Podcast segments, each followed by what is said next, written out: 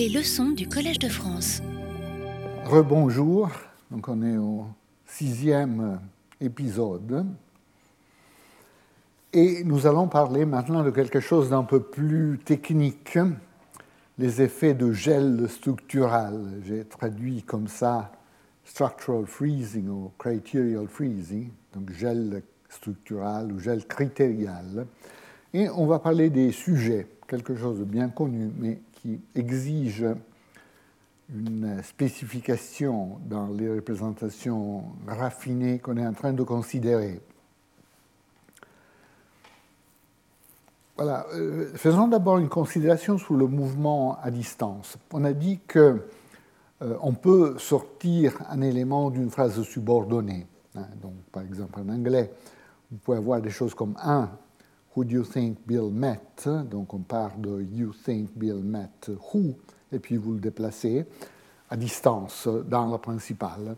On pourrait faire aussi à plus grande distance, pour revenir à ce qu'on était en train de discuter avant, avec deux niveaux d'enchâssement, trois niveaux d'enchâssement. La phrase devient rapidement lourde, mais elle reste possible. Donc le déplacement à distance est possible. Mais euh, il y a des bonnes raisons de penser que ces déplacements ne se font pas en un seul pas, donc directement de la position thématique à la position finale. Donc vous n'avez pas un seul unique pas à distance comme ça entre ces deux positions, ici et là. Plutôt, le déplacement se fait comme euh, c'est indiqué dans le deuxième exemple c'est fait par étapes. Donc l'élément WH d'abord se déplace à euh, la périphérie de sa phrase simple, et puis de là, il continue. Et si vous avez trois niveaux d'enchassement, il y aura trois pas, et ainsi de suite. Donc là, euh, le système du complémentaire euh, a le rôle d'une sorte de porte de sortie. Il permet un élément de sortir de la phrase. Pourquoi? Ben, Parce qu'il y a des principes de localité qui imposent ce genre de situation. Euh, traditionnellement, cette idée du mouvement par étapes a été introduite au début des, années 70 en relation à un principe de localité appelé la sous-jacence. Maintenant, on raisonne en termes de phase, mais c'est fondamentalement toujours la même chose. C'est-à-dire un élément ne peut pas être sorti d'une phase directement à une autre phase, sauf s'il passe par cette porte de sortie, qui est le système du complémentaire.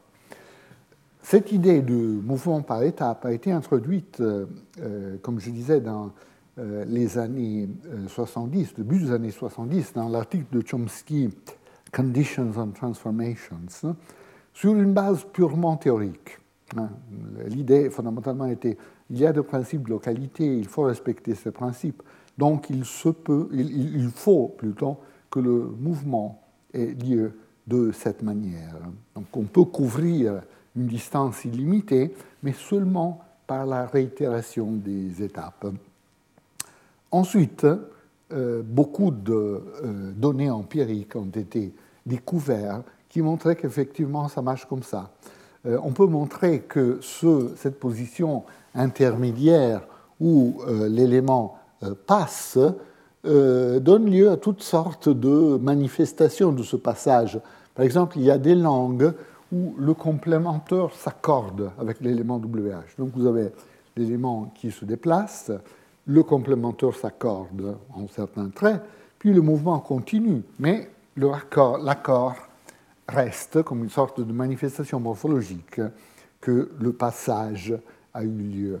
Il y a beaucoup d'arguments de ce type qui ont euh, en quelque sorte motivé empiriquement une idée euh, qui avait introduite pour des raisons fondamentalement a priori, pour des raisons théoriques.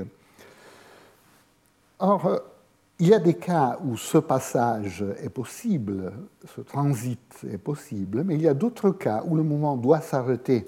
Ça dépend de la nature du verbe principal. Par exemple, si le verbe principal est un verbe comme wonder, ou se demander, qui exige une question indirecte, donc qui sélectionne une tête euh, Q, question, dans la phrase subordonnée.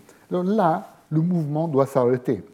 Donc vous pouvez obtenir John wonders which book Bill read, mais vous ne pouvez pas continuer. Donc, un B, which book does John Wonder Bill read, n'est pas du tout euh, possible. Donc, on ne peut pas continuer dans cette situation. Ce qui varie euh, entre le cas précédent où on pouvait, on devait continuer, et euh, le cas présent où on est forcé de s'arrêter, est que bien sûr, nous avons une configuration critériale ici, parce que Wonder exige une question indirecte, donc il y aura une tête Q, donc euh, le critère euh, interrogatif sera satisfait dans cette position.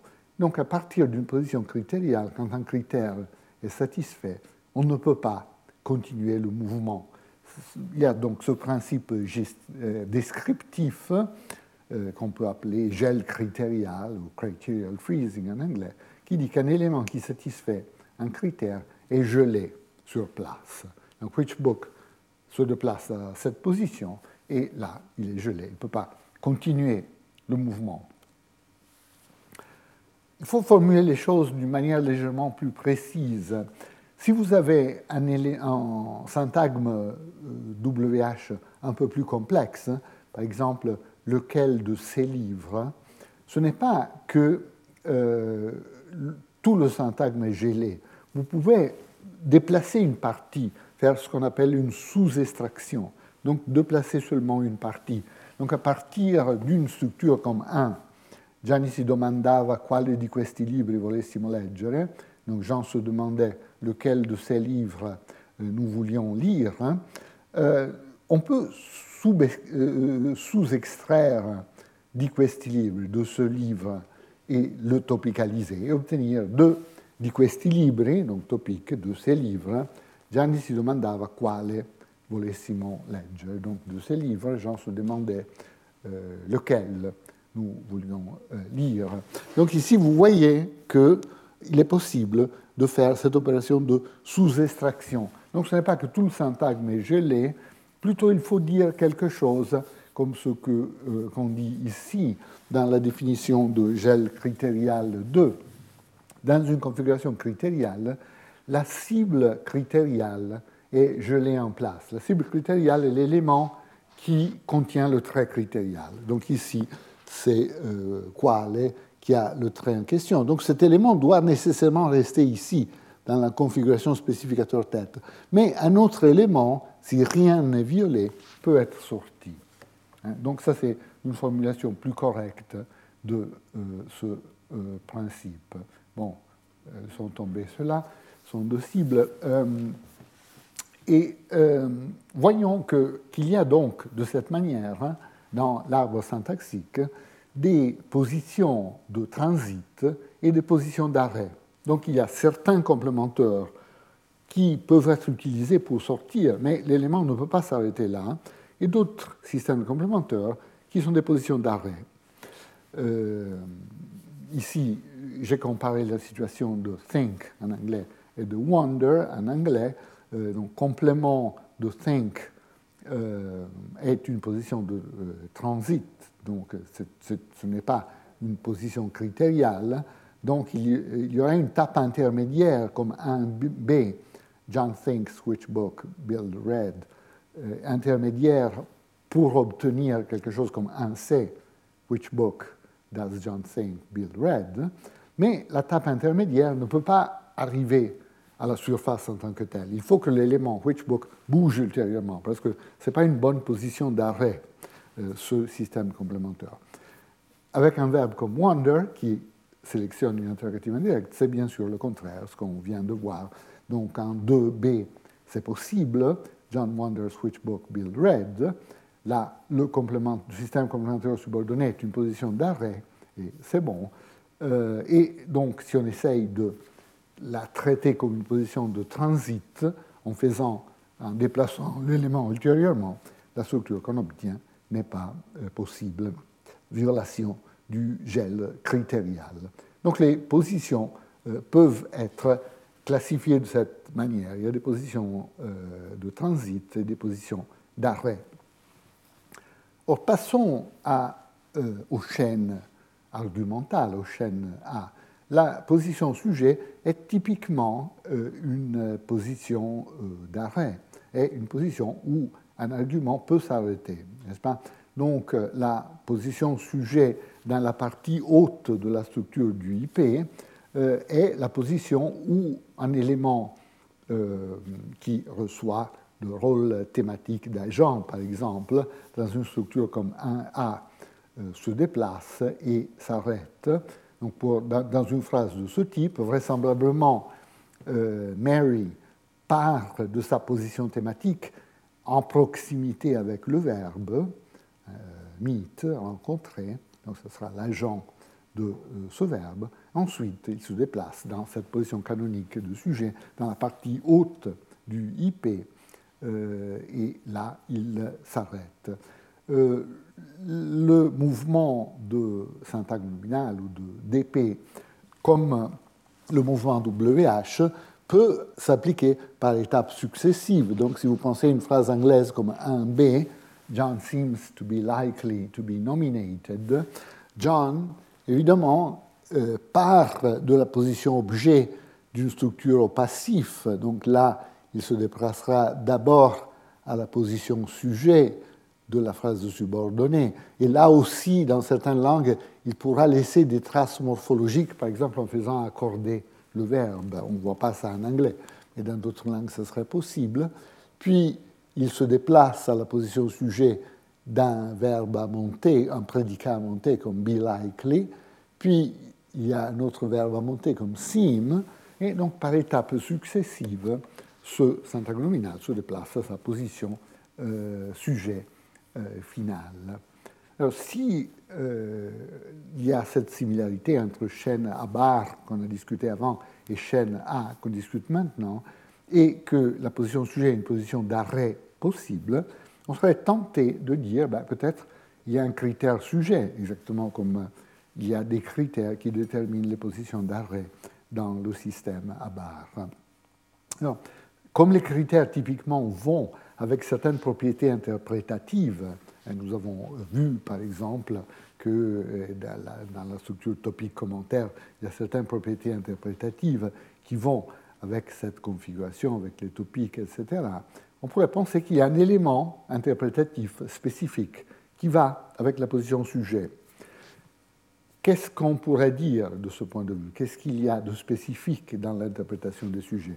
Ben, On peut dire que le sujet est un argument qui est pris comme point de départ dans la description d'un événement, n'est-ce pas? Donc le verbe décrit un certain événement, et euh, le sujet est le point de départ dans la description, et c'est l'argument qui est pris comme euh, disons, l'événement est présenté comme étant à propos de cet argument. C'est la propriété qui en anglais est appelée aboutness et ici je euh, traduis simplement comme à propos de. Donc un prédicat est à propos de euh, un sujet. Et on peut voir que cette notion de être à propos de euh, a un rôle.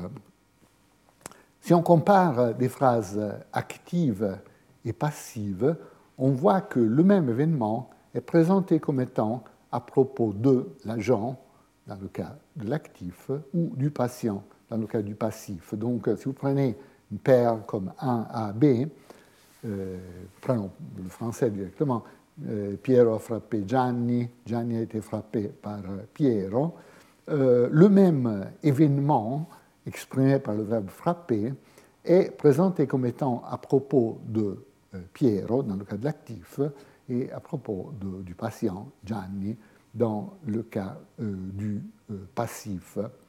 Alors, cette notion de à propos de est indépendante de la structure informationnelle, hein. c'est-à-dire très souvent le sujet est information donnée, l'objet a tendance à être information nouvelle, mais ce n'est pas du tout général il y a toutes sortes de cas où les choses ne se passent pas comme ça. Cette idée de à propos euh, s'applique en effet dans des contextes où euh, il, n'y a pas du tout une situation où le sujet serait nécessairement information donnée.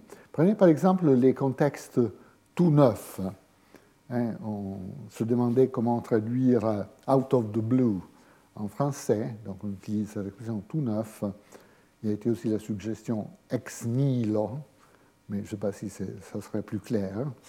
Euh, en tout cas, ça correspond à ce qui en anglais appelait out of the blue, c'est-à-dire des situations où euh, on sait, par exemple, on décrit un événement, on sait que quelque chose s'est passé, mais on n'a pas du tout l'idée du type d'événement qui s'est produit, ni qui sont le participant. Donc je peux entendre un bruit, je sais que quelque chose s'est passé, mais je n'ai aucune idée de ce qui est arrivé, et je pose la question, qu'est-ce qui s'est passé? Donc la réponse à la question, qu'est-ce qui s'est passé dans ce type de contexte, est ce qu'on appellera euh, des contextes tout neufs. Par exemple, on peut répondre ici avec une phrase active de euh, un bus a percuté une voiture, hein, euh, une phrase active, ou bien avec une phrase passive. Euh, 3. Donc, qu'est-ce qui s'est passé? Une voiture a été percutée par un bus. Donc, vous voyez, je choisis ou bien l'agent, ou bien le patient, comme l'argument à propos duquel l'événement est euh, présenté, de manière indépendante de la structure informationnelle, parce qu'ici, tout est neuf, évidemment. Hein, tous les référents euh, ne, sont pas euh, donnés, évidemment. Voilà, cette sélection de l'élément à propos duquel on présente un événement a certaines conséquences pour, l'organisation discursive, pour des propriétés comme la résolution des anaphores, par exemple. Il y a cet effet qui a été observé par Andrea Calabrese, je l'appelle euh, l'effet calabrese, donc, qui n'est visible que dans les langues à sujet nul, donc les langues qui ont un sujet réalisé.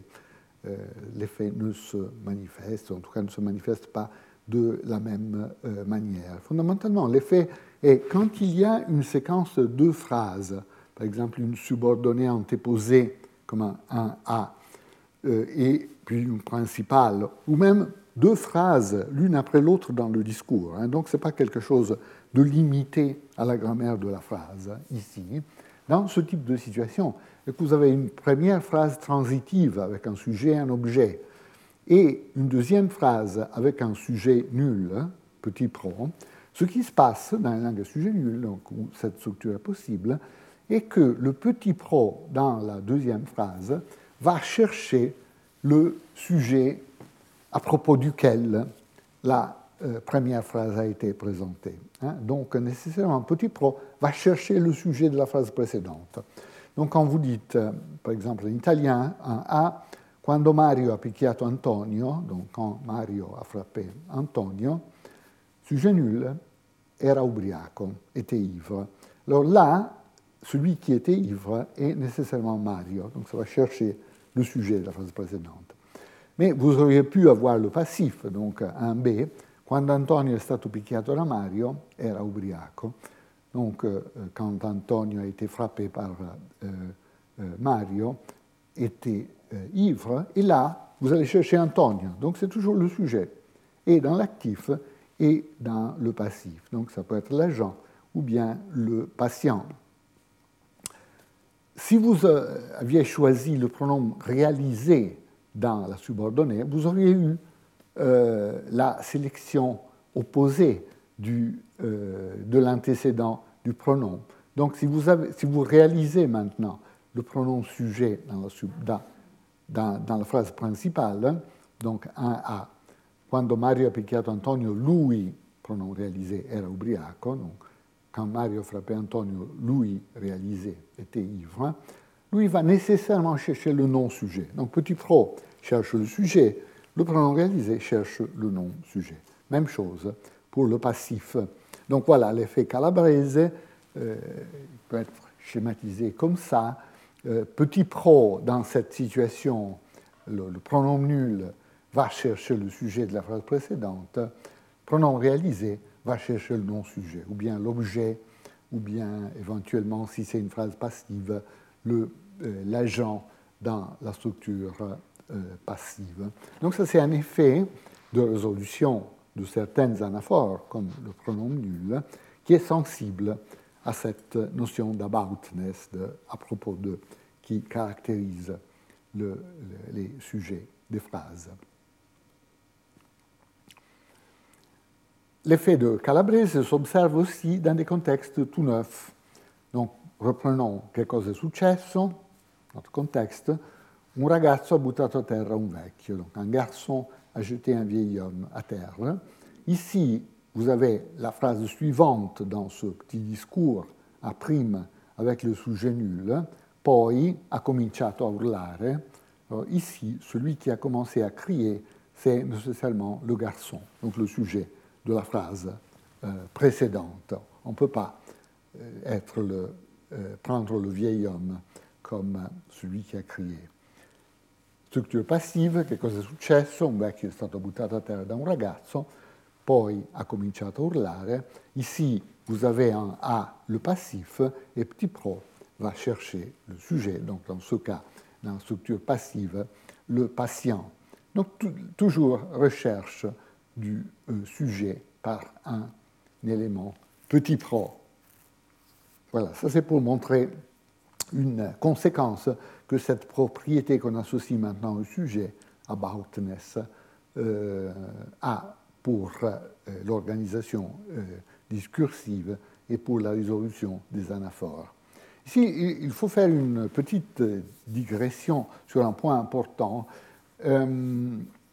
les sujets et les topiques ont quelque chose d'important en commun. Ça, c'est un topic classique de discussion à partir de l'article fameux de Lee et Thompson dans les années 70. Les deux impliquent la relation d'à propos d'eux, n'est-ce pas? Le sujet, disons, le prédicat est à propos du sujet et le commentaire est à propos du topic. Donc cette euh, propriété, cette relation est commune. Mais euh, en quelque sorte, le topic a des conditions plus restrictives que le sujet. En particulier, euh, il faut euh, qu'un topic soit en quelque sens lié ou connecté au discours. Donc il faut que le référent en question soit déjà saillant dans le discours précédent, ce qui n'est pas du tout le cas pour le sujet. Donc, par exemple, un sujet est tout à fait possible dans le contexte tout neuf, tandis qu'un topic ne serait pas possible dans un contexte tout neuf. Euh, prenons toujours notre tout petit contexte. Qu'est-ce qui s'est passé? Cosa è successo? Un ragazzo ha buttato a terra un vecchio. On a vu, ça c'est possible. Mais si nous essayons d'utiliser la structure topicale avec le critique, donc vecchio, un a terra, un vieil homme, un garçon l'a jeté à terre, c'est totalement impossible dans ce contexte. Il faut avoir introduit en quelque sorte le référent pour, ou bien qu'il soit saillant dans la situation discursive pour que la structure topicale soit utilisable. Euh, donc, si, par exemple, dans un petit contexte question-réponse, le référent a été introduit dans la question, on peut le reprendre par un topic. Donc, question 1. Che cosa è successo a tuo fratello? Donc, qu'est-ce qui s'est passé? Qu'est-il arrivé à ton frère? Donc, ton frère est introduit ici. On peut répondre avec un topic. Donc, euh, un A. Mio fratello, un ragazzo l'ho buttato a terra. Donc, mon frère, qui est en quelque sorte, qui a été déjà introduit, peut être représenté par euh, une structure topicale euh, ici. Donc cette condition ultérieure sur les topiques ressemble à ce que Pesetsky appelait discourse linking, et on peut traduire hein, euh, cette condition connexion au discours. Il faut que le topic soit connecté au discours. Donc, en comparant les conditions sur les topiques et le sujet, pour le topic, étant donné la tête topicale, l'instruction c'est d'interpréter le spécificateur comme un argument qui doit être aussi connecté au discours. Et le complément de la tête topicale est interprété comme un commentaire à propos du topic. En ce qui concerne le sujet, il faut simplement interpréter le spécificateur comme un argument. La, la connexion au discours est possible, mais n'est pas nécessaire. Et il faut interpréter le complément de cette tête qui introduit le sujet, que je note comme ça, euh, il faut interpréter donc le complément comme un prédicat qui est à propos du sujet. Donc, des conditions très semblables, mais avec la position topique qui est plus exigeante que la position sujet. Voilà, ici c'est la même chose d'écrire fondamentalement euh, et même chose d'écrire pour la configuration sujet-prédicat. Euh, notons quelque chose qu'on avait déjà remarqué la semaine passée en relation avec l'impossibilité du topique qui soit des quantificateurs nus. Justement, un quantificateur nu peut très bien être un sujet, mais il ne peut pas être un topique parce que justement, il n'a pas les propriétés référentielles qui lui permettraient d'être un topique. Donc, par exemple, euh, un A, tutto è successo nella notte, tout s'est passé pendant la nuit, c'est bon évidemment. Euh, un B, Mario a visto tutto, Mario a tout vu, euh, possible, mais vous ne pouvez pas du tout avoir une structure topique commentée avec tutto ou tout euh, comme euh, topic. Donc tutto Mario lo ha visto, totalement impossible. Même chose pour euh, personne, nessuno, rien, etc. Hein. Donc un quantificateur nu très bon comme sujet, parce qu'il n'y a aucune condition qui exclurait cette propriété, mais impossible comme topique, parce que le discourse linking, ou la connexion au discours, ne peut pas être satisfaite. Observez que, bien sûr, les quantificateurs nus peuvent être focalisés, donc peuvent fonctionner comme focus. C'est tout à fait possible de dire tutto hanno visto, nessuno ho sentito, niente ho capito. Donc là, vous focalisez ces éléments. Évidemment, pour la focalisation, il n'y a aucune exigence comme la connexion au discours, et donc c'est tout à fait possible. Ah, considérons donc euh, ce que nous sommes en train de dire sur le sujet. La position sujet dans la partie haute de la structure de la phrase semble fonctionner comme position d'arrêt euh, du mouvement, euh, ce qui suggère qu'il y a un critère sujet. Et donc, si on élabore la théorie des critères comme on l'a fait dans le cas des critères à barre, il y aura une tête dans la partie haute, donc dans la colonne vertébrale de la phrase, outre tête euh, de temps, d'aspect, etc., etc., tête, euh, appelons-la subject, sujet, euh, qui déclenchera un critère sujet. Donc elle attirera un élément nominal dans son spécificateur, et puis à l'interface avec la forme logique, il déclenchera l'interprétation à propos de, fondamentalement. Donc interprète ce qui me suit comme étant à propos de ce qui me précède. Ça, c'est l'instruction que cette tête sujet euh, déclenche euh, pour euh, ses dépendants structurels immédiats. Comme toujours, quand on postule quelque chose, quand on postule une tête, il faut se regarder autour, faire une analyse comparative et chercher, voir s'il y a des langues où il est plausible de euh, identifier une réalisation morphologique de euh, cette tête postulée abstraitement. On sait que les dialectes de l'Italie du Nord ont un système de clitique sujet qui euh, se manifeste avec le DP sujet et avec le VP prédicat, en position intermédiaire entre le DP sujet et le prédicat. Et il n'est pas déraisonnable de penser que ce système de critique sujet est euh, quelque chose qui correspond euh, effectivement à la tête sujet. Prenez quelques exemples dans le dialecte de Milan, par exemple, un A, el fio, el magna, el pomme, donc il y a ce L, ce critique sujet, qui intervient entre le DP sujet, le garçon, et le euh, prédicat qui commence avec le verbe fléchi. Puis euh, il y a ces autres exemples, deux autres dialectes, un B et un C. Remarquez qu'un un B et un C, le sujet est un quantificateur, un quantificateur nu, ishum dans ce dialecte de Alassio, quelqu'idum, euh, quelqu'un. donc c'est des éléments qui ne peuvent pas fonctionner comme topiques. Donc là, ce n'est pas une position topicale, c'est vraiment le sujet. Et donc ce critique sujet est quelque chose qui intervient effectivement entre le sujet et le prédicat. Donc c'est une réalisation possible de cette tête de sujet. Remarquez, on pourrait dire, ben, cette position de sujet est peut-être la position dans laquelle on détermine l'accord du sujet, n'est-ce pas? Donc il y a une position d'accord on avait introduit ces positions d'accord la semaine dernière, ou dans deux semaines, je ne me souviens pas, en parlant de l'analyse pollockienne et la, scission du nœud de, flexion. on pourrait dire bah, peut-être cet sujet est la position où on détermine l'accord verbal, donc la position qu'on appelle agress, l'accord sujet. Mais en effet, non, on peut montrer que la position structurale du sujet et la position qui, dans laquelle on détermine l'accord sont deux positions distinctes, parce qu'il y a des cas dans les langues romanes de dissociation entre la position sujet et d'accord euh, avec le verbe.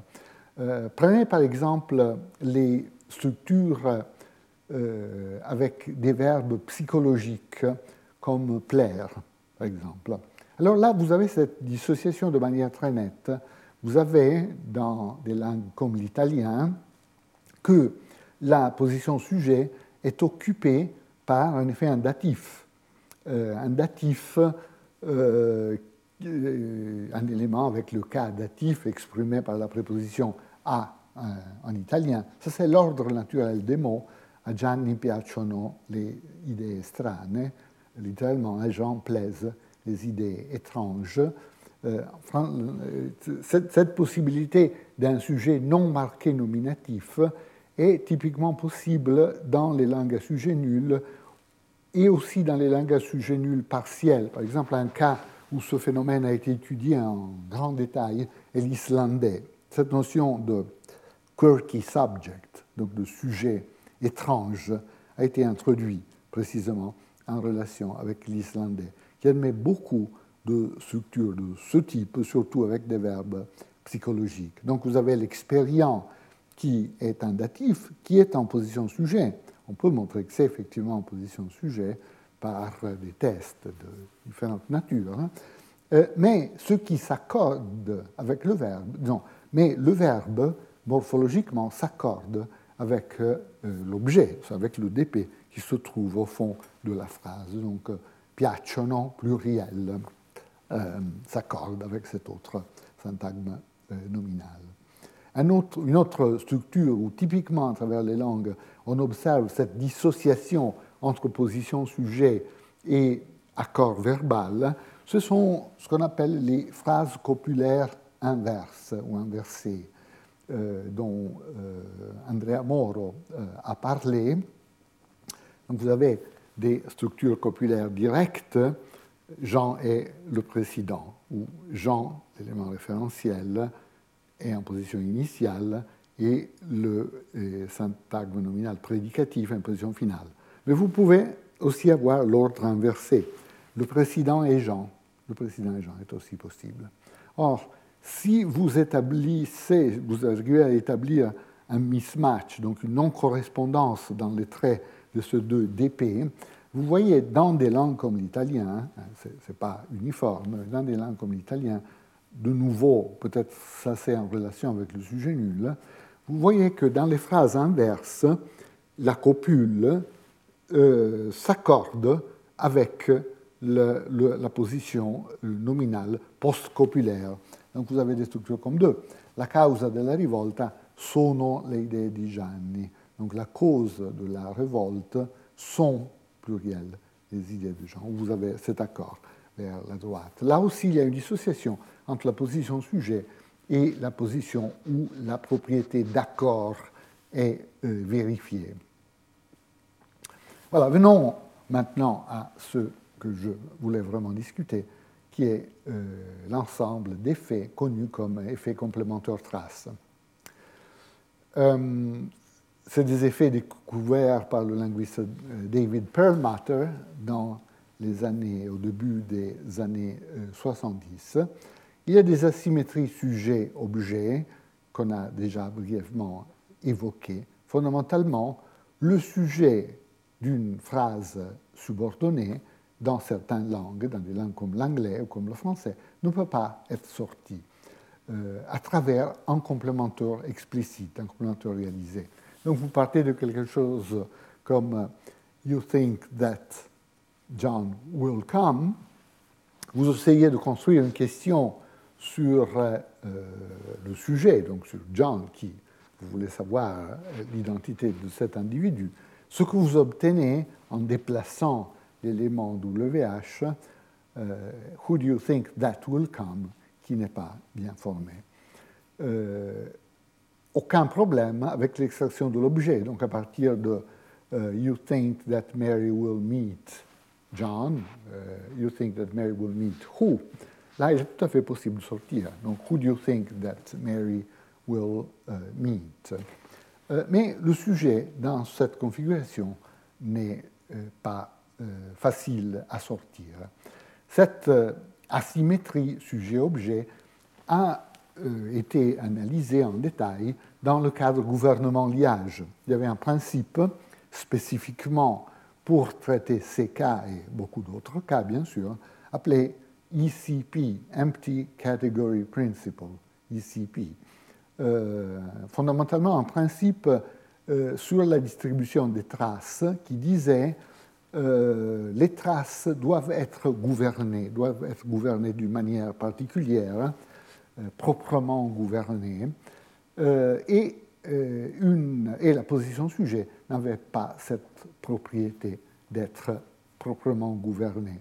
on peut, en toute première assimilation, en toute première approximation, assimiler le gouvernement propre au gouvernement par une tête lexicale. Donc un élément lexical est un gouverneur propre. Donc vous voyez que l'objet étant gouverné par le verbe, un élément lexical, est proprement gouverné, tandis que le sujet, euh, non, n'est pas gouverné par le verbe qui se trouve trop en bas dans la structure hein, pour légitimer l'élément. Euh, donc, ça c'est vraiment en deux mots l'analyse government and binding, gouvernement liage, de ces asymétries sujet-objet qui étaient tout à fait centrales dans le cadre gouvernement-liage. Voilà, ces effets, sujet, asymétrie sujet-objet, et en général tout ce qui tombait sous la portée du ICP est tombé un peu en arrière-plan dans euh, l'approche minimaliste. Euh, pour des raisons théorique fondamentalement. D'abord, le minimalisme a essayé de se passer de la notion de gouvernement. La notion de gouvernement était tout à fait centrale dans le cadre du gouvernement liage. En effet, elle donnait le nom au cadre gouvernement liage, justement. C'était tout à fait central. Mais l'une des euh, contributions euh, du minimalisme a été d'essayer de montrer qu'on pouvait éviter de faire référence à cette notion, qu'on pouvait simplement utiliser euh, des, principes et des propriétés plus simples que le gouvernement pour obtenir les euh, mêmes résultats. Donc euh, on a essayé d'abandonner cette notion. Mais ce qui est plus important est que dans le programme minimaliste, le Empty Category Principle n'avait vraiment pas de place naturelle dans la typologie des principes adoptés par le minimalisme. Le minimalisme disons, dans, le cas de government and binding, plus ou moins n'importe quoi pouvait être un principe. Hein. On trouvait euh, des propriétés de généralisation, on établissait un principe, mais il n'y avait pas une sorte de typologie de principe des principes, si je peux m'exprimer de cette manière. Tandis que dans le programme minimaliste, on s'attend à trouver les principes seulement à deux niveaux. Pensez un peu à la petite boîte au petit schéma qu'on a euh, décrit avant, on s'attend à voir des principes formels de localité et d'économie qui s'appliquent dans la boîte, dans la syntaxe, qui opèrent en syntaxe, et puis des principes d'interface, des principes qui régissent les interfaces avec les sons et les sens. Or, le ICP n'avait pas vraiment de statut facile à déterminer dans cette euh, typologie. Donc, euh, les effets de ICP et les effets sujet-objet, asymétrie sujet-objet, sont tombés un peu en arrière-plan Néanmoins, ces effets sont très robustes, très importants, à mon avis. On les retrouve à travers les constructions. Donc, ce n'est pas simplement qu'en anglais, that n'admet pas d'être suivi immédiatement d'une trace. On retrouve les mêmes asymétries, par exemple, si on essaye de sortir un élément d'une question indirecte. Prenez des paires comme 1A, 1B, 1B, commençons en B. Euh, vous partez de quelque chose comme You wonder whether the mechanic could fix the car. Et vous pouvez poser une question sur le type de voiture et dire 1B, Which car do you wonder whether the mechanic could fix? Ça, c'est marginal. Hein? Ce n'est pas très bon parce que c'est quand même une extraction d'une question indirecte. Mais il y a une forte différence d'acceptabilité entre 1B et 1A, où on a essayé de sortir le sujet. Donc on parle de You wonder whether the mechanic could fix the car. Vous déplacez euh, le sujet, vous obtenez Which mechanic do you wonder whether could fix the car qui est totalement inacceptable. Donc, euh, il y a déjà quelque chose de difficile dans le cas d'extraction d'une question indirecte, vous pouvez maintenant penser à ce que nous avons euh, dit avant, la minimalité relativisée, etc., etc., qui donne un effet faible dans ce type de structure, pour des raisons qu'on pourrait discuter, mais que je ne discuterai pas. Mais le point essentiel est que si vous, euh, vous essayez de sortir le sujet hein, comme un 1A, le résultat, que vous obtenez est nettement pire. Donc il y a on, retrouve, dans le cas d'extraction d'une question indirecte, la même asymétrie sujet-objet, sauf que tout est un peu, un peu marginal ou nettement marginal, mais l'extraction de l'objet euh, l'extraction de l'objet est meilleure que l'extraction du sujet. Donc en termes d'acceptabilité relative, vous retrouvez le même type d'effet. Puis il y a d'autres effets. Par exemple, vous pouvez avoir aussi des structures euh, infinitive euh, avec sujet réalisé, comme par exemple des prédicats comme prefer qui admettent en anglais euh, choses comme un. I would prefer for John to talk to Mary. Là, il est totalement impossible de sortir le sujet. Donc, who would you prefer for to talk to Mary? Totalement impossible. Tandis que l'extraction de l'objet est possible. De B, who would you prefer for John to talk to? Possible vous voyez que l'impossibilité de 2A est spécialement surprenante parce qu'on peut très bien sortir le complément de for. Si vous avez simplement euh, I work for John, euh, une question comme 3, who do you work for? Tout à fait possible. Donc ce n'est pas que for normalement ne légitime pas une trace, c'est tout à fait possible. Mais quand il y a la structure phrasale, on ne peut pas le faire. En français, on a la même chose. Donc je crois que Jean viendra. On essaye de sortir le sujet. Qui crois-tu que viendra? Euh, Si vous ne faites rien, vous n'essayez pas de modifier un peu la structure, euh, elle est impossible, en effet, grammatical. Euh, l'objet peut être sorti. 3. Qui crois-tu que Jean va rencontrer? Tout à fait possible. Voilà, donc Frédéric Berthelot a, dans sa thèse, étudié ce paradigme aussi expérimentalement. Donc elle a testé plusieurs locuteurs euh, en utilisant des échelles de Likert. Vous savez comment ça marche.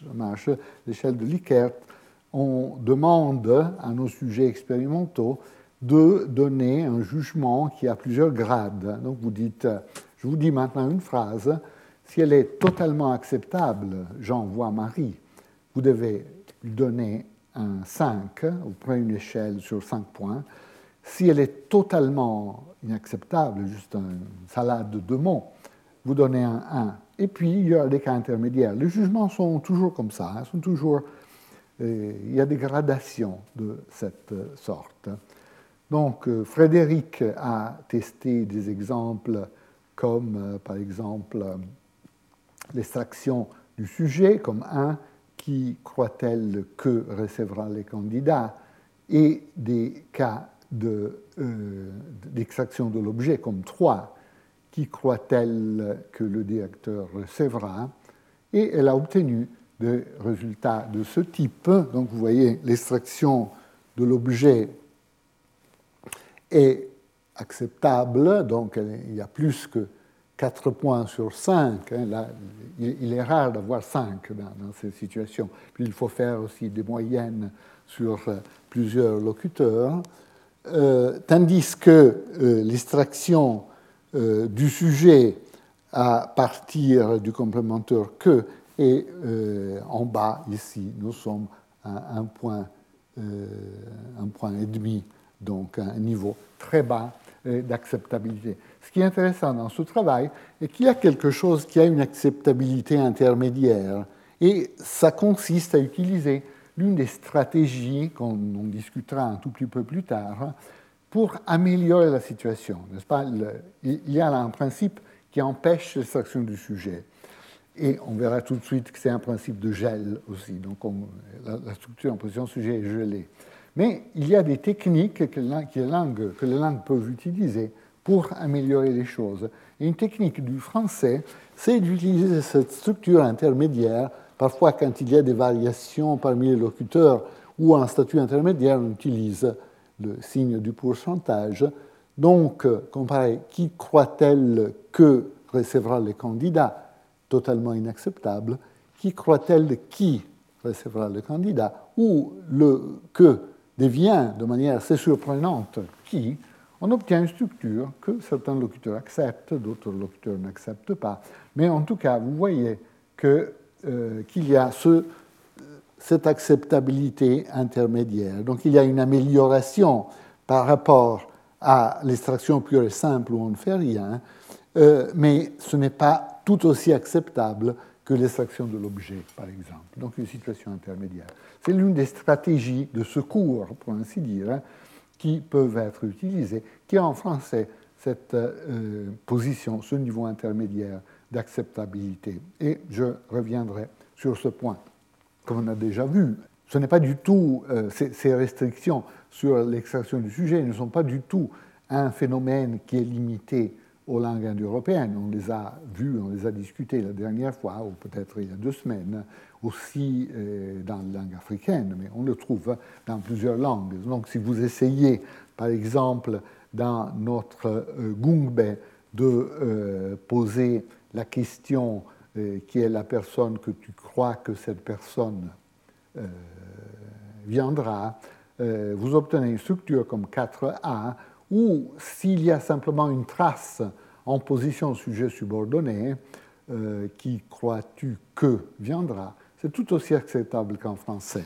Ici, la structure s'améliore si on met un pronom dans cette position, donc quelque chose comme qui crois-tu que il viendra, ça devient euh, bon. Donc cette stratégie du pronom résomptif est l'une de ces stratégies d'amélioration dans ce type de configuration. Mais le point essentiel est qu'on trouve les asymétries sujet-objet dans ces langues aussi. L'objet peut être sorti sans problème. Le sujet, si on ne fait pas quelque chose de spécial, ne peut pas sortir.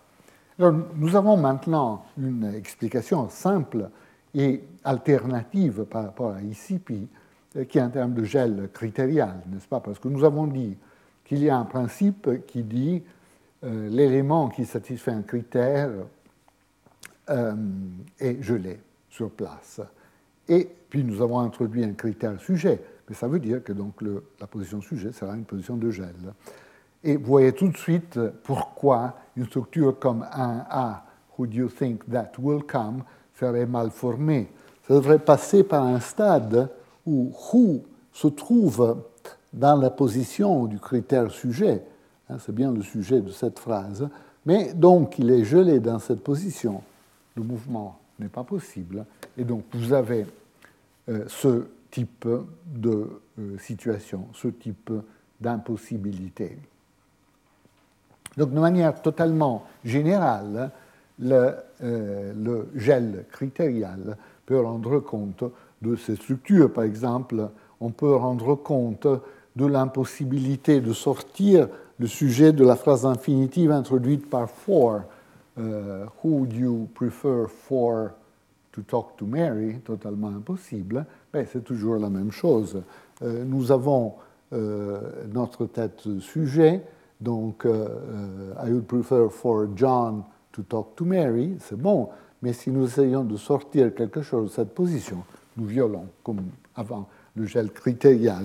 Pas de problème dans le cas d'extraction euh, du complément de la préposition for, évidemment, parce que là, il n'y a pas de position sujet, là, c'est tout simplement le complément de cette position. Ici, ICP avait un problème, évidemment, parce que si c'est une question de gouvernement, for, vraisemblablement, gouverne, et le sujet de la phrase subordonnée et euh, son complément quand il s'agit d'une préposition. Donc le gouvernement ne semble pas être la bonne notion pour faire la distinction ici. Tandis que le gel critérial fait la bonne distinction. Et puis, on peut aussi, observer euh, qu'il euh, y a d'autres euh, phénomènes qui sont difficiles à traiter par ICP, mais qui sont traités immédiatement par l'idée du gel critérial. Alors ici, il y a des faits complexes du français qui avaient été discutés par Richard Kane dans son livre et puis euh, par Hans Obenauer, euh, qui malheureusement n'est plus euh, avec nous, qui avait étudié avec Kane, avec Ruvet à l'époque. Et dans ses travaux des années 70, on observait des contrastes subtils comme celui qui est indiqué ici. Supposez d'avoir quelque chose comme tu crois que beaucoup d'invités viendront? Anniversaire. Si vous déplacez tout combien d'invités, vous obtenez deux. Combien d'invités crois-tu que viendront? Et c'est mauvais. C'est aussi mauvais que tous les cas d'extraction du sujet. Mais marginalement, en français, on peut sortir seulement le quantificateur combien et laisser d'inviter in situ, dans ce cas en position sujet. Ça, c'est tout à fait possible en position objet, donc quelque chose comme euh, combien d'invités tu as rencontré, c'est bon, mais aussi combien as-tu rencontré d'invités, c'est possible, tout à fait possible. Mais on peut laisser in situ, marginalement, cette structure, même en position euh, sujet. C'est une structure très marginale. Ici, on utilise euh, Kane donner un point d'interrogation, Obenauer deux points d'interrogation. Ça veut dire deux points d'interrogation, ça veut dire encore plus marginal, pour ainsi dire. C'est une manière de, représenter ces gradations qui sont exprimées de manière beaucoup plus euh, précise euh, dans, le travail expérimental. Mais en tout cas, voilà. Donc, euh, on peut observer que cette légère différence euh, de 1, cette légère amélioration de 1 par rapport à 2, ne peut pas vraiment être exprimée euh, par ICP, parce qu'en termes de gouvernement, si cette position n'est pas proprement gouvernée, cette position devrait ne pas être gouvernée non plus. Donc, elle devrait être les mêmes en termes de gouvernement.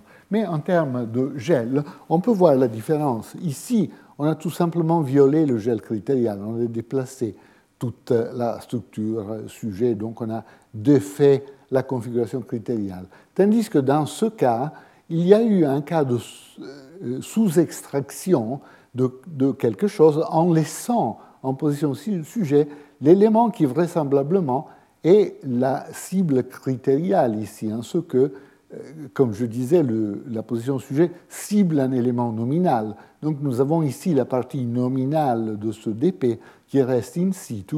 Donc euh, le critère sujet n'est pas violé ici. Il y aura quelque chose d'autre qui sera violé, mais c'est un cas, comme les cas qu'on a vus avant, où on peut opérer une sous-extraction euh, dans des cas où on laisse la cible critériale dans sa position. Et donc on peut analyser ce contraste subtil de cette manière. Ensuite, il y aura quelques, quelques autres principes qui sera violé ici, un principe évidemment un peu plus faible, qui euh, peut être le fait de sortir d'une branche gauche. On sait que souvent, quand on sort quelque chose qui se trouve sur une branche gauche, on obtient un résultat qui n'est pas impeccable. Donc c'est peut-être un sous-cas de cette difficulté avec la branche gauche. Voilà. Donc, nous avons maintenant une théorie générale de l'impossibilité de sortir le sujet, mais évidemment, il est très utile d'avoir un moyen de pouvoir former une question, une relative, une dépendance à barre sur une position sujet subordonnée, n'est-ce pas? Parce que, évidemment, les circonstances discursives peuvent nous amener à vouloir former cette sorte de question ou de relative ou d'autres types de structures. Donc ce n'est pas étonnant que les langues inventent des systèmes pour contourner l'effet de gel critérial et donc qui inventent des systèmes, des stratégies pour permettre la formation euh, d'une question, par exemple, d'une relative sur une position sujet euh, subordonné. Et euh, ici, j'ai fait une liste de sept stratégies. Je ne sais pas si on a le temps de les voir toutes, qui se regroupent en effet en sous-groupes. Euh, une stratégie, on l'avait déjà vue. Euh, les langues, vous vous souvenez qu'on a vu la dernière fois, peut-être l'avant-dernière fois, que les langues à sujet nul, typiquement, ne manifestent pas l'effet complémentaire trace. Donc en italien, on n'avait rien de comparable à ces difficultés avec le français, avec l'anglais, avec le gungbe, euh, etc. Il est tout aussi acceptable de sortir un sujet que de sortir un objet. Alors on avait dit, bah, peut-être ça a à voir avec le paramètre du sujet nul, ça a à voir avec le fait que dans une langue à sujet nul, on peut toujours utiliser ce fameux explétif nul. Maintenant, on peut dire, pour satisfaire de manière formelle le critère sujet et permettre l'extraction du sujet thématique d'une autre position, sans violer le gel, le gel critérial. Voyons le cas. Euh, voilà, donc par exemple, en italien, exemple 1 qu'on avait discuté il y a deux semaines, qui credi che abbia telefonato? Qui crois-tu que est téléphoné? Qui crois-tu qu'il a téléphoné? Quelque chose comme ça. Totalement acceptable. Ce qui se passe ici, vraisemblablement, est qu'il y a dans les langues sujet nul toujours la possibilité de boucher cette position par le pronom euh, nul, et ce qui permet de sortir le sujet thématique, donc l'agent de téléphoner par exemple ici, d'une position non critériale, donc d'une position peut-être la position thématique, qui permettra l'extraction sans violer euh, cette contrainte sur les positions critériales. Euh, et euh, le, fait que de manière typologique, systématiquement, les langues sujet nul ne montrent pas des effets complémentaires traces de ce type suggère que quelque chose comme cette analyse doit être dans la bonne direction. Bon, laissons tomber portugais brésilien. il y a des langues, deuxième stratégie, qui font exactement ce que l'italien fait, sauf que l'explétif ici est réalisé. Euh, c'est des langues qui ne sont pas sujet nul, donc où il y a un pronom explétif réalisé. Et euh, donc, par exemple, en danois, euh, Sten Wickner a observé que, tandis qu'on ne peut pas dire je ne sais pas qui tu crois que va lire ce livre. Donc ici, vous avez at, qui est l'équivalent de date en danois, n'est-ce pas? Et donc vous avez l'effet complémentaire trace habituel. Mais la solution que la langue trouve, c'est de boucher cette position avec un explétif réalisé, there, qui bien sûr correspond à l'anglais there, mais qui a une utilisation beaucoup plus large, beaucoup plus large que there en anglais. Donc c'est précisément la stratégie euh, qu'on a, a postulé pour les langues à sujet nul, sauf qu'ici on n'a pas une langue à sujet nul et que donc l'explétif est utilisé est réalisé.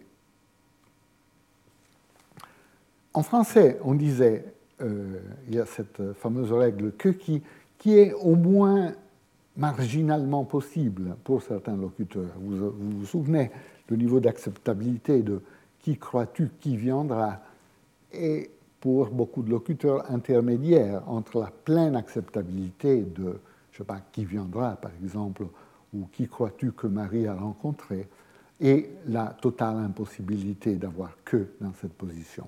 Alors là, il y a une littérature importante sur ce thème qui est représenté de manière très sommaire ici. Mais en tout cas, on peut faire référence en simplifiant les choses considérablement, à l'idée de Tarl Tarelsen qu'on avait déjà, déjà cité, vous vous souvenez, la généralisation de Tarelsen. Tarelsen a suggéré que qui, en effet, dans cette structure est que plus i, qui est une sorte d'explétif similaire à il, n'est-ce pas? Donc la représentation est quelque chose comme un. Qui crois-tu que, et puis cet élément i qui a le même rôle que der en euh, danois, par exemple, a, ou que petit pro, ou que le sujet nul a dans le cas euh, de l'italien. Donc, on peut penser que cette règle qui, si on adopte cette analyse, il y a d'autres analyses qui ont été proposées, est toujours une version de, euh, l'utilisation de l'explétif comme moyen pour éviter le problème. Euh, Lilian Hagemann et Hans Bennis ont montré que, par exemple, le flamand utilise une stratégie tout à fait similaire. Hein. Euh, la règle que qui du français devient la règle date dit en flamand, mais fondamentalement c'est le même, la même manière de fonctionnement. Quatrième stratégie, eh bien, la stratégie du pronom résomptif. Bel et bien, on couvre la trace du sujet par un pronom. Donc on la réalise, on réalise cette trace avec un pronom. Donc cet élément est réalisé. Donc je vous rappelle que dans cette notation euh, avec l'étoile en dehors des parenthèses, ça veut dire que si le contenu des parenthèses n'est pas pris, la structure est inacceptable. Si le contenu est pris, la structure est possible. Ça, c'est l'interprétation de la notation. Donc, si vous avez un pronom ici, c'est tout à fait possible. Donc, qui crois-tu que il, un joli pronom plein dans cette position, il viendra, ça c'est possible. Donc l'utilisation de l'incidi pronom résomptif, où la variable n'est pas un trou, mais en effet est un pronom euh, complet de euh, la langue, est une manière possible d'éviter euh, le problème. Et ici, vous voyez bien que le critère sujet est, dans ce cas, satisfait par ce pronom. Puis on peut se poser la question comment on obtient ce type de structure. Une possibilité, c'est de penser que le pronom et l'élément WH naissent ensemble, pour ainsi dire. Donc vous avez les deux, une sorte d'épée complexe. Puis l'élément WH se déplace seul et laisse le pronom en position. Ça, c'est l'une des analyses possibles des structures à pronom résomptif. Ben, l'anglais, évidemment, en anglais, on peut euh, avoir une manière de former une question bien formée sur un euh, sujet subordonné euh, de manière totalement acceptable, mais là, la stratégie est totalement différente. Elle consiste à éliminer le système du complémentaire. Donc, si un A, who do you think that will come? Ça ne va pas. Hein. Si vous éliminez le complémentaire, ça devient possible. Who do you think will come? Tout à fait possible. Tout à fait possible. On peut racheter de cette manière des déclaratives où on peut effacer le complémentaire en anglais. On ne pourrait pas le faire avec des questions indirectes. Si vous avez une question indirecte comme euh, I wonder if John will come, là, if ne pourrait pas euh, être euh, effacé. Et donc, il n'y a simplement pas de manière de racheter ce type de structure si vous voulez former une question sur le sujet. Donc, who do you wonder if will come reste impossible. Il n'y a aucune manière de sauver cette structure. Mais dans les déclaratives, comme il y a la possibilité d'omettre le complémentaire, la structure devient acceptable. une manière possible de voir les choses, c'est de penser que cet effacement du complémentaire, en effet, implique une portion plus large de la structure non seulement tout le système du complémentaire, donc ici ce C correspond à toute notre structure riche du complémentaire, mais aussi jusqu'à la position sujet. Donc si cette partie de la structure qui implique le critère sujet euh, et l'obligatoriété donc de quelque chose dans cette position de spécificateur, si toute cette structure part, euh, il faudra encore discuter de manière formelle qu'est-ce que ça veut dire que ça part, mais supposons qu'il y a une manière de la faire partir. Hein. euh, il, sera possible de sortir le sujet d'une position plus basse, d'une position non critériale, ce qui rendra possible quelque chose comme Who do you think will come? Tout à fait euh, acceptable en anglais. Vous voyez qu'ici, c'est une stratégie très différente euh, par rapport à ce qu'on a vu sur le français, sur les langues scandinaves, etc., où on rajoute quelque chose à la structure pour rendre l'extraction possible. Ici, on élimine quelque chose. Le résultat est le même. Beaucoup de langues utilisent ce phénomène d'anti-accord, anti-agreement, euh, où euh, on observe que, euh, tandis que normalement, par exemple, ici on a une langue bantou, le kinandé, il y a normalement un accord en classe avec le sujet, vous le voyez ici, euh, s'il y a un élément WH qui est le sujet, ici ce n'est pas un cas d'extraction, c'est un cas de structure simple, mais euh, c'est le même type de, phénomène, on n'a pas, disons, ce, type d'accord doit disparaître, et on a une sorte d'accord non marqué qui n'est possible que dans ce genre de structure. Donc il y a beaucoup de littérature importante sur ces phénomènes d'anti-accord, mais peut-être c'est un phénomène qui peut être ramené à quelque chose que nous avons déjà vu, donc à une sorte de stratégie de l'explétif. Ce phénomène d'anti-accord, on le retrouve par exemple dans certains dialectes italiens, euh, euh, certains dialectes euh, de l'Italie du, Nord, où on voit que on a normalement un accord avec le sujet critique, avec le verbe. Les filles sont venues euh, dans, ce dialecte. Euh, c'est une variété rurale du florentin. Hein, des ragazze, les sujets critiques sont venute, où ce sujet critique et le verbe s'accordent avec les filles en première position. Mais euh, le sujet peut être en position post-verbale, alors il n'y a pas d'accord. Ces éléments restent non accordés, ou plutôt sont accordés de manière neutre. Donc vous avez sont venus des filles, qui n'est pas possible en français, mais en tout cas l'équivalent de cela, mais sans accord. Donc il est venuto delle ragazze, quelque chose comme il est venu, d'ailleurs en français, on peut avoir marginalement des choses comme il est venu quelques filles, surtout si le sujet il est venu des filles, euh, si le sujet est indéfini. Alors, quand vous avez le mouvement WH comme ici, ou l'extraction WH comme ici, il y a toujours cette forme non accordée qui se manifeste. C'est toujours la forme non accordée. Donc c'est fondamentalement quelque chose comme le phénomène de l'anti-agreement qu'on a vu dans les langues euh, africaines. Vraisemblablement, ce qui se passe ici est qu'il y a un explétif euh, neutre euh, qui satisfait le critère sujet et qui permet l'extraction du sujet d'une position plus basse. Pour terminer, dernier, dernier exemple, dernière stratégie, une stratégie spectaculaire, disons, pour résoudre notre petit problème de pouvoir former une question sur un sujet subordonné, euh, qui est montrée par cette variété particulière de Quechua, Imbabura Quechua. Euh, cette langue est une langue SOV, donc vous avez l'ordre sujet, objet, verbe. Euh, donc si vous avez une phrase complément, elle se trouve entre le sujet et le verbe de la phrase principale.